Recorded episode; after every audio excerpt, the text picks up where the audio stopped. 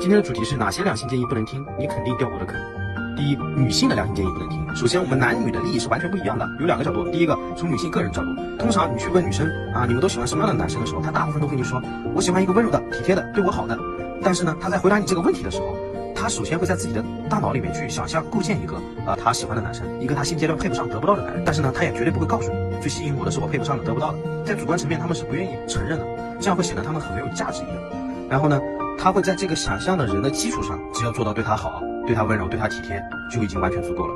当然，每个人的评判标准也是有所不一的，所以他一个人不能代表全部女性，更不能包括你喜欢的那个他。所以你在问他两性建议的时候，他会忽视他默认的这一点，只会告诉你需要有安全感、舒适感。事实上，这些建议并不能让每个男人都变得很受欢迎。他也绝对不会告诉你你要挑战他，你要调侃他，你要逗逗他，这种让女生降低价值的建议，他不会说的。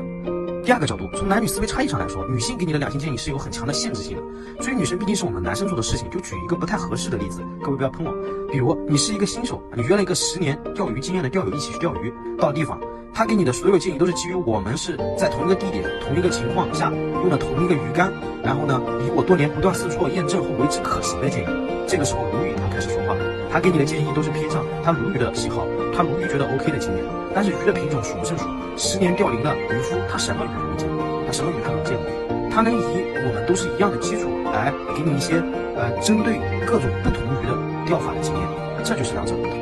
第二点，已婚男人的良心建议不能听取。有些已婚男性的情感大 V 会在各个平台说一些两性的情感经验，常常觉得非常可笑啊。举个例子，你去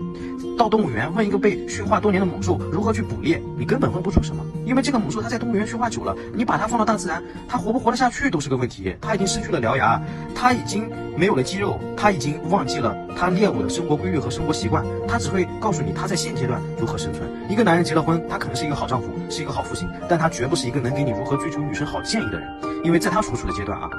他不允许去做一些出格的事情，他做的事情都是什么呢？维护这段婚姻，维护这段感情，怎么做一个好丈夫，做一个好父亲。但是恋爱和婚姻完全是两回事，先有轰轰烈烈的开始，你才有机会去做到后面的维护这一步。他不可能给你分享真正有意义、有价值，对你在追女生这方面有帮助的经验，顶多给你说一些结婚以后的事情，其实就是换着花样来满足女生的安全感，专一不出轨。一个已婚男生，你想嘛，带着妻子。他有着婚姻的限制，已经没有了途径获得最前沿的实操经验了。他还在教别人怎么去吸引异性，怎么去追求女生，这本身就不是一件靠谱的事情。